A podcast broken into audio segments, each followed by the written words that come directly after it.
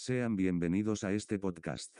Es un placer tenerlos aquí en este comunicado en el que hablaremos de temas muy interesantes. Este es el programa número uno que no necesita emisora, el comunicado que no depende de la radio, el conocimiento del análisis y la teoría musical al alcance de un clic. No olviden tener su partitura a la mano, yo no la descargo porque ya la tengo XD.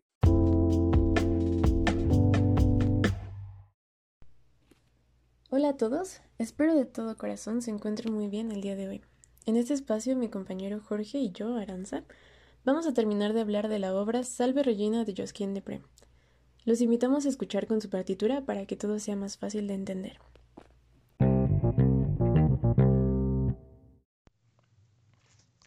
Hola a todos.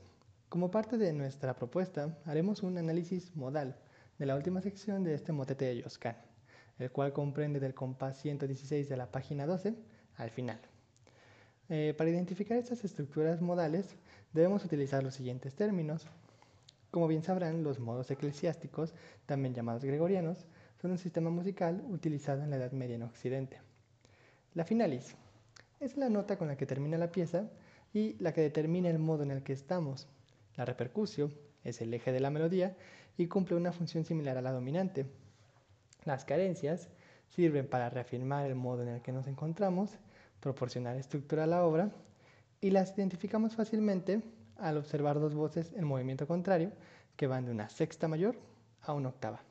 Y estas cadencias se suelen observar en la finalis y en la repercusio. Música ficta es el término utilizado para describir aquellas notas que el intérprete debe alterar cromáticamente con diversos fines como evitar el tritono o para generar una sensible en una cadencia. Y bueno, esta obra podemos observar que está en modo dórico, sol dórico. ¿Por qué decimos esto? Si nos vamos al compás 123, podemos ver la última cadencia de la obra entre el soprano y el tenor vemos que hace un movimiento cromático de Fa a Sol, Fa sostenido a Sol.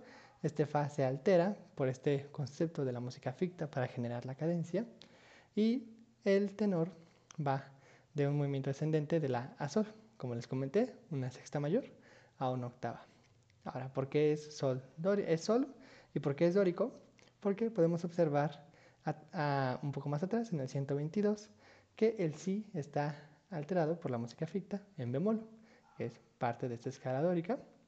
Y igualmente podemos observar, por ejemplo, en el compás 117, que se reafirma el mi b cuadro como parte de este modo dórico.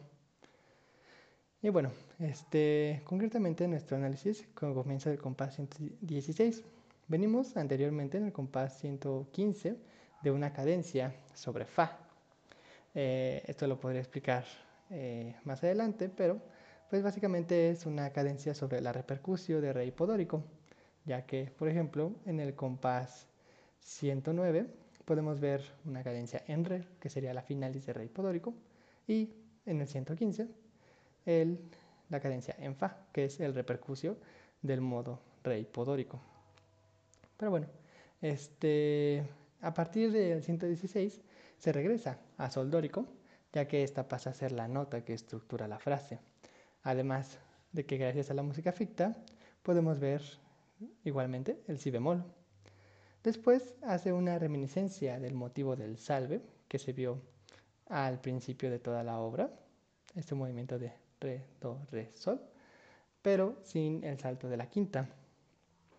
Comienza entonces otro motivo en el compás 118, este, con los motivos que ya mencionaremos más adelante, como los nombramos este, y con un motivo rítmico en las voces inferiores. Y entonces, finalmente, nos podemos, podemos observar, como les decía, la última cadencia en sol. Entonces, como parte de este análisis modal, podemos observar que esta sección en la que va del 116 al final es un modo sol dórico y con eh, finales en sol y cadencia en sol.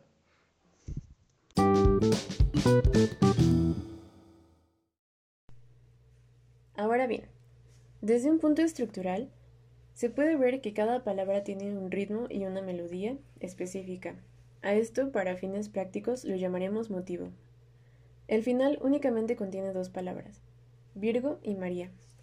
Dividiremos los motivos en motivos de la palabra Virgo, de la palabra María y en el conjunto de estos. Los motivos de la palabra Virgo son dos. El primero se encuentra en las voces de bajo y tenor en el compás 116. Es de negra, blanca, blanca, blanca, blanca. La talea de este motivo se encuentra previamente en el compás número 12 y 13 de la página número 2, igualmente en las voces de bajo y tenor con la palabra salve.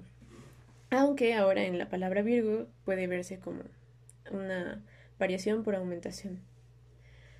Em, el segundo motivo de la palabra Virgo se encuentra igualmente en el compás 116, pero ahora en las voces de alto y de soprano.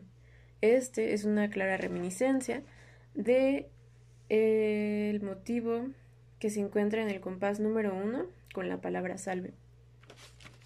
Es de blanca, blanca, blanca, blanca.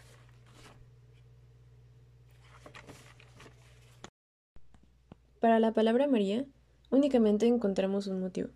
Este está en el compás 123 en las voces de bajo y de tenor. Lo vamos a pensar como una nota corta, que sería la negra, y dos notas largas, como son la redonda redonda o blanca redonda. Este tiene una fuerte relación con el primer motivo de la palabra Virgo, pero aquí el color es estático. Y se pueden encontrar dos motivos para el conjunto de la palabra Virgo y María. Estos se encuentran en el compás 118 en voces de alto y soprano, eh, desde el compás 18 hasta el final. Aquí Virgo solo es una anacruza para, para María, para la palabra María. Y este María es sumamente melismático y sumamente melismático hasta que se llega a la cadenza final y termina la obra. El segundo motivo es el que llevan las voces de bajo y tenor en anacruza al compás 120. Del compás 120 hasta principios del 123. Aquí es de las pocas veces en que el bajo tiene un protagonismo melódico. Y así concluyen la, estructuralmente esta, esta obra.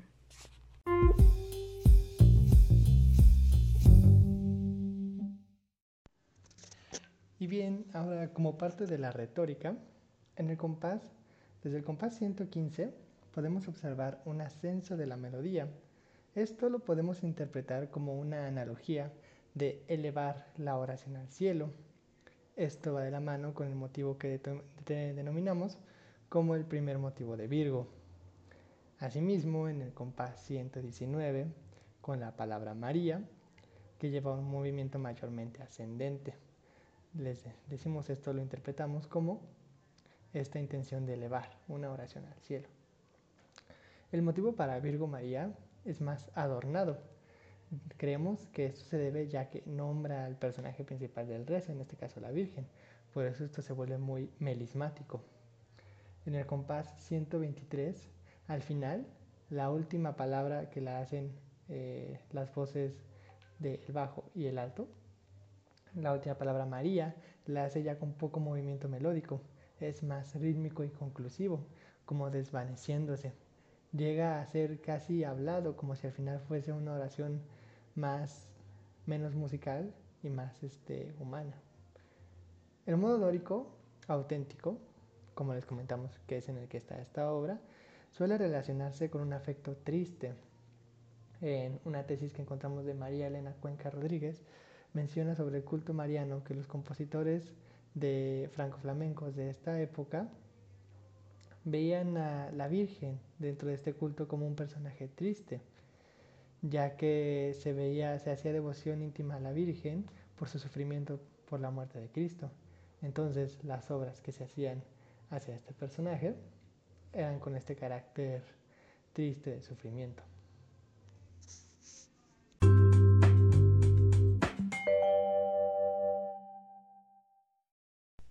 Y así es como llegamos al final de este análisis. Después del camino que recorrimos junto a ustedes, mi escucha, podemos decir, como síntesis, que el moteto Salve Regina del compositor franco-flamenco Josquin es una pieza modal. En esta se puede observar una clara agrupación entre las voces agudas y otra de las graves, o sea que se forman equipos, uno de bajo y tenor y el otro de alto con soprano. Se puede apreciar un claro uso del contrapunto imitativo, donde la voz grave de cada equipo es quien propone el motivo y la aguda quien imita a este a razón de un intervalo de cuarta. Se utiliza constantemente variación de taleas y color. Para ello, usa recursos como la aumentación. El texto tiene una fuerte relación con la música. Dependiendo de la palabra, generalmente varía la melodía, siendo más o menos melismática en relación con la retórica de la palabra. Existe un constante uso de cadencias, las cuales marcan secciones. Todo lo anterior, por supuesto, a grandes rasgos. Los quiero mucho. Cuídense cuanto puedan y esperamos verlos pronto.